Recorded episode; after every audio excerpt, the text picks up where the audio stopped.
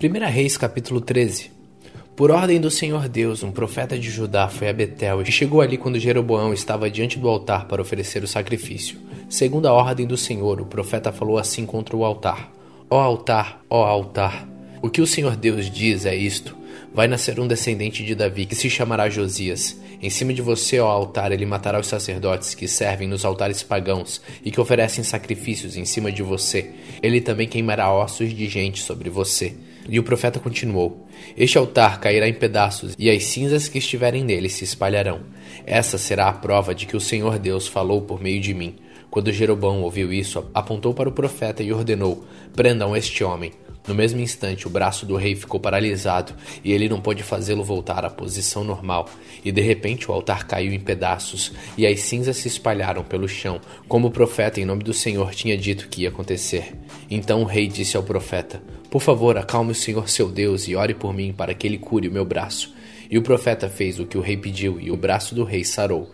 Então o rei disse: Venha comigo até a minha casa e coma alguma coisa. Eu vou recompensar você pelo que fez. Mas o profeta respondeu: Mesmo que o Senhor me desse metade da sua riqueza, eu não iria com o Senhor e não comeria nem beberia nada neste lugar. O Senhor Deus mandou que eu não comesse nem bebesse nada e que não voltasse para casa pelo mesmo caminho por onde vim. E assim ele não voltou pelo mesmo caminho por onde tinha ido, mas voltou por outra estrada. Naquele tempo havia um velho profeta que morava em Betel. Os seus filhos chegaram e contaram a ele tudo o que o profeta de Judá tinha feito naquele dia em Betel e o que tinha dito ao rei Jeroboão. Então o velho profeta perguntou: Por onde ele foi embora? Eles mostraram a estrada. Ele pediu que os filhos pusessem a cela no seu jumento e eles puseram. Então o profeta montou e foi atrás do profeta de Judá. Ele o encontrou sentado debaixo de uma árvore sagrada e perguntou: Você é o profeta de Judá? Sou sim, respondeu o homem. Venha até a minha casa e coma alguma coisa comigo, convidou ele. Mas o profeta de Judá respondeu: Eu não posso ir até a sua casa, nem ficar hospedado lá. Também não vou comer, nem beber nada daqui com você. Porque o Senhor Deus mandou que eu não comesse, nem bebesse nada, e que não voltasse para casa pelo mesmo caminho por onde vim. Então o velho profeta disse: Eu também sou profeta como você, e o Senhor Deus mandou que um anjo me dissesse que levasse você até a minha casa e lhe oferecesse a minha hospitalidade. Mas ele estava mentindo então o profeta de Judá foi com o velho profeta para sua casa e comeu uma refeição com ele. Enquanto estavam sentados à mesa, a palavra do Senhor veio ao velho profeta, e ele gritou para o profeta de Judá: o Senhor Deus disse que você desobedeceu e não fez o que ele mandou. Em vez disso, voltou e comeu uma refeição no lugar onde ele havia mandado que você não comesse. Por causa disso, você será morto e o seu corpo não será sepultado no túmulo da sua família. Depois que acabaram de comer, o velho profeta selou o jumento para o profeta de Judá, e este foi embora. Num caminho, um leão o encontrou e matou. O corpo do profeta ficou jogado na estrada, e o leão e o jumento ficaram parados ali perto dele. Alguns homens passaram por aquele lugar e viram o corpo jogado no caminho, e o leão ali do lado. Então foram a Betel e contaram o que tinham visto. Quando o velho profeta soube o que havia acontecido, disse: Aquele é o profeta que desobedeceu às ordens de Deus, o Senhor. Foi por isso que o Senhor mandou que um leão o atacasse e o matasse, conforme tinha dito que ia fazer. Então disse para os filhos: Põe a cela no meu jumento. Eles fizeram o que o pai pediu. Então o velho foi e achou o corpo do profeta caído no caminho, e o jumento e o leão parados perto dele. O leão não havia comido o corpo, nem despedaçado o jumento. Aí o velho profeta pegou o corpo, pôs em cima do jumento e o levou de volta para Betel, a fim de chorar sobre ele e sepultá-lo. Ele o sepultou no seu próprio túmulo. Então ele e os seus filhos choraram sobre o corpo do profeta e diziam: Ó oh, meu irmão, meu irmão. Depois do sepultamento, o velho disse aos filhos: Quando eu morrer, me sepultem neste túmulo e ponham meu corpo perto do dele porque certamente vai se cumprir a ameaça que ele fez por ordem de Deus, o Senhor, contra o altar de Betel e contra os lugares pagãos de adoração que existem nas cidades da região de Samaria. Ainda assim, o rei Jeroboão não se arrependeu dos seus maus caminhos, mas continuou a escolher para sacerdotes homens de todo tipo, a fim de servirem nos altares dos morros. O rei ordenava como sacerdote desses altares qualquer um que queria ser sacerdote. Esse seu pecado trouxe desgraça e destruição total para sua família. 1 Reis capítulo 14 Nesse tempo, o filho do rei Jeroboão, que se chamava Abias, ficou doente. Jeroboão disse à sua mulher: Põe um disfarce para que ninguém possa reconhecer você e vá até Siló, onde mora Aias, o profeta que disse que eu seria rei deste povo. Leve para ele dez pães, alguns bolos e um jarro de mel. Pergunte o que vai acontecer com nosso filho e ele lhe dirá. Então ela foi até a casa de Aias em Siló.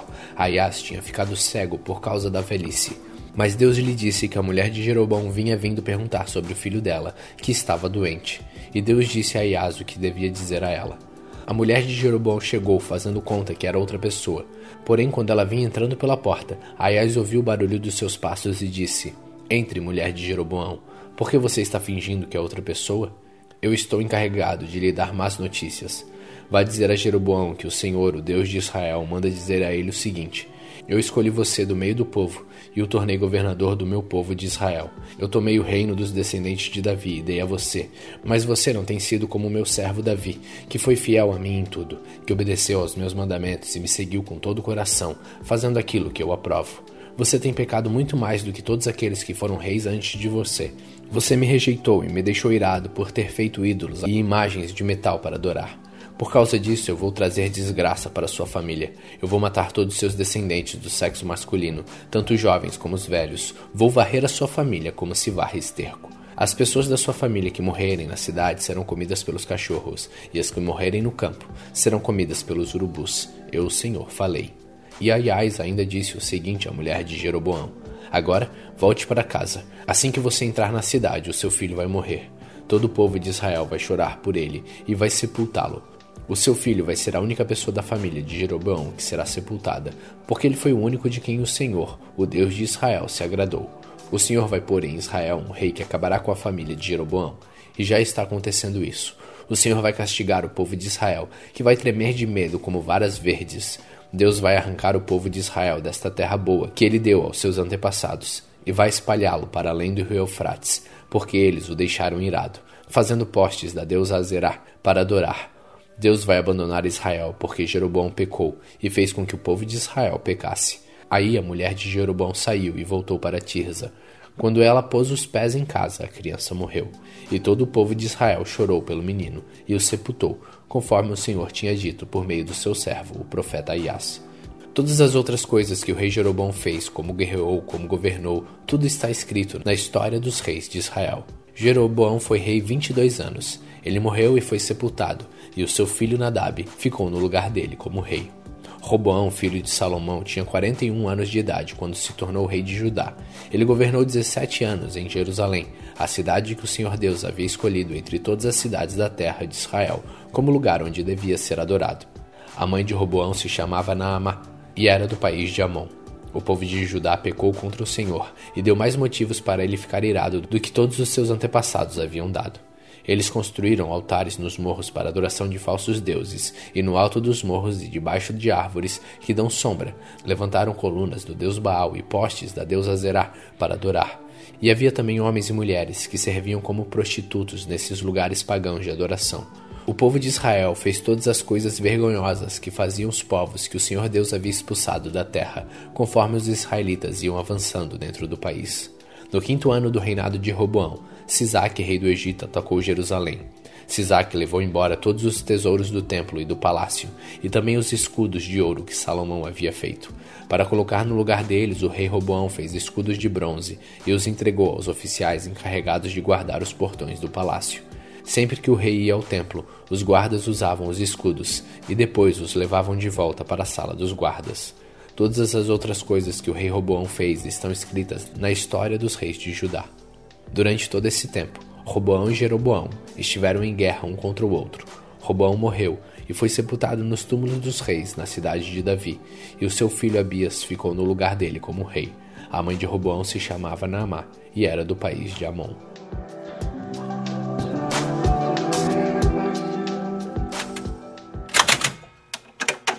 Provérbios capítulo 6 Filho, você é fiador de alguém? Deu a sua palavra e ficou preso na promessa que fez? Então, meu filho, agora você está nas mãos dessa pessoa. Mas há um jeito de sair disso. Vá logo e peça que ela livre você dessa obrigação. Não durma nem descanse. Saia dessa armadilha como um passarinho ou uma gazela escapa do caçador. Preguiçoso, aprenda uma lição com as formigas. Elas não têm líder, nem chefe, nem governador, mas guardam comida no verão, preparando-se para o inverno. Preguiçoso, até quando você vai ficar deitado? Quando vai se levantar? Então o preguiçoso diz: Eu vou dormir somente um pouquinho, vou cruzar os braços e descansar mais um pouco. Mas enquanto ele dorme, a pobreza o atacará como um ladrão armado. Os homens maus e sem valor vivem dizendo mentiras, piscam e fazem gestos para enganar os outros. As suas mentes perversas estão sempre planejando o mal e eles espalham a confusão por toda parte. Por isso a desgraça cairá de repente sobre eles e não poderão escapar. Existem sete coisas que o Senhor Deus detesta e que não pode tolerar: o olhar orgulhoso, a língua mentirosa, mãos que matam gente inocente, a mente que faz planos perversos, pés que se apressam para o mal. A testemunha falsa que diz mentiras. E a pessoa que provoca brigas entre os amigos. Filho, faça o que o seu pai diz e nunca esqueça o que a sua mãe ensinou. Guarde sempre as suas palavras bem gravadas no coração. Os seus ensinamentos o guiarão quando você viajar, protegerão você de noite e aconselharão de dia. As suas instruções são uma luz brilhante e a sua correção ensina a viver. Elas livrarão você da mulher imoral e das suas palavras sedutoras. Não seja tentado pela sua beleza, nem caia na armadilha dos seus olhos tentadores. Qualquer homem pode ter uma prostituta por pouco dinheiro, mas o adultério custará a ele a sua própria vida. Será que você pode carregar fogo no colo sem queimar a roupa? Será que você pode andar em cima de brasas sem queimar os pés?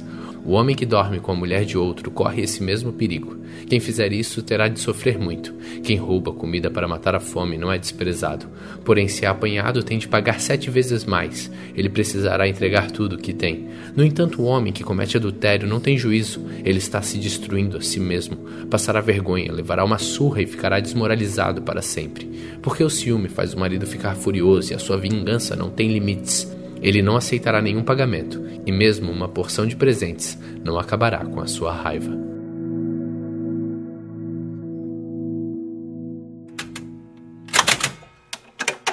Hebreus capítulo 7 Esse Melquisedeque era rei da cidade de Salém e sacerdote do Deus Altíssimo. Quando Abraão estava voltando da batalha em que matou os reis, Melquisedeque foi ao encontro dele e o abençoou. Abraão lhe deu a décima parte de tudo que ele havia tomado dos inimigos na batalha. O nome de Melquisedeque quer dizer, primeiramente, Rei da Justiça, e porque ele era rei de Salém, o seu nome quer dizer Rei da Paz. Não se conhece o pai, nem a mãe, nem qualquer antepassado de Melquisedeque, e também não se sabe nada sobre o seu nascimento ou sobre a sua morte. Por ser como filho de Deus, ele continua sacerdote para sempre. Vejam como Melquisedeque era grande. Abraão, patriarca, lhe deu a décima parte de tudo que havia tomado dos inimigos na batalha. Conforme a lei de Moisés, os sacerdotes, que são descendentes de Levi, têm a obrigação de receber do povo a décima parte de tudo.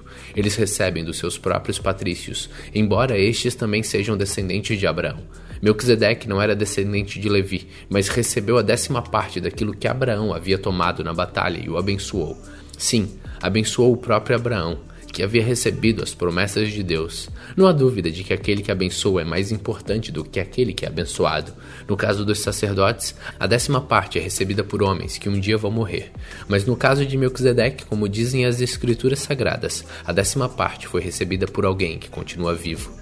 Portanto, quando Abraão pagou a décima parte, Levi, cujos descendentes recebem a décima parte, também pagou, pois Levi não tinha nascido, e por assim dizer ainda estava no corpo do seu antepassado Abraão quando este se encontrou com Melquisedeque. A lei que o povo de Israel recebeu se baseava no sacerdócio dos levitas. Ora, se o trabalho dos sacerdotes levitas tivesse sido perfeito, não haveria necessidade de parecer outro tipo de sacerdote, da ordem do sacerdócio de Melquisedeque, e não da ordem de Arão. Pois quando se muda o sacerdócio, a lei também precisa ser mudada. E o nosso Senhor Jesus, a respeito de quem são ditas essas coisas, pertence a outra tribo, e nenhum membro dessa tribo jamais serviu como sacerdote. É sabido que por nascimento Jesus, o nosso Senhor, pertencia à tribo de Judá. E Moisés não disse nada dessa tribo quando falou a respeito de sacerdotes. E tudo isso se torna bem mais claro, pois surgiu um sacerdote diferente, parecido com Melquisedeque. Ele não foi feito sacerdote pelas leis ou regras humanas, porém se tornou sacerdote por meio do poder de uma vida que não tem fim, porque as Escrituras Sagradas dizem: Você será sacerdote para sempre, na ordem do sacerdócio de Melquisedeque. Assim, a regra antiga foi anulada porque era fraca e inútil, pois a lei não podia aperfeiçoar nada. Mas agora Deus nos deu uma esperança melhor, por meio da qual chegamos perto dele. Além disso, há o juramento de Deus. Não houve juramento quando os outros se tornaram sacerdotes, porém houve juramento quando Jesus se tornou sacerdote, pois Deus lhe disse: O Senhor jurou e não voltará atrás. Ele disse: Você será sacerdote para sempre. Portanto, essa diferença também faz com que Jesus seja a garantia de uma aliança melhor. Há ainda outra diferença. Os outros sacerdotes foram muitos, porque morriam e não podiam continuar o seu trabalho.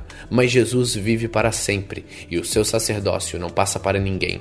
E por isso ele pode hoje e sempre salvar as pessoas que vão a Deus por meio dele, porque Jesus vive para sempre a fim de pedir a Deus em favor delas. Por isso Jesus é o grande sacerdote de que necessitamos. Ele é perfeito e não tem nenhum pecado ou falha. Ele foi separado dos pecadores e elevado acima dos céus. Ele não é como os outros grandes sacerdotes. Não precisa oferecer sacrifícios todos os dias, primeiro pelos seus próprios pecados e depois pelos pecados do povo. Ele ofereceu um sacrifício, uma vez por todas, quando se ofereceu a si mesmo. A lei de Moisés escolheu homens que são imperfeitos para serem grandes sacerdotes, mas pela promessa feita com juramento, a qual veio depois da lei de Moisés, Deus escolhe o Filho, que se tornou perfeito para sempre. Hebreus capítulo 8 a coisa mais importante de tudo o que estamos dizendo tem a ver com o sacerdote que nós temos. Ele é o grande sacerdote que está sentado no céu, do lado direito do trono de Deus, o Todo-Poderoso. Ele faz o seu serviço no lugar santíssimo, na verdadeira tenda, que foi armada pelo Senhor e não por seres humanos. Todo grande sacerdote é escolhido para apresentar a Deus as ofertas e os sacrifícios de animais, e por isso é necessário que o nosso grande sacerdote tenha também alguma coisa para oferecer. Se ele estivesse na terra, não seria sacerdote, pois existem sacerdotes que apresentam as ofertas de acordo com a lei de Moisés. O trabalho que estes sacerdotes fazem é, de fato, somente uma cópia e uma sombra do que está no céu.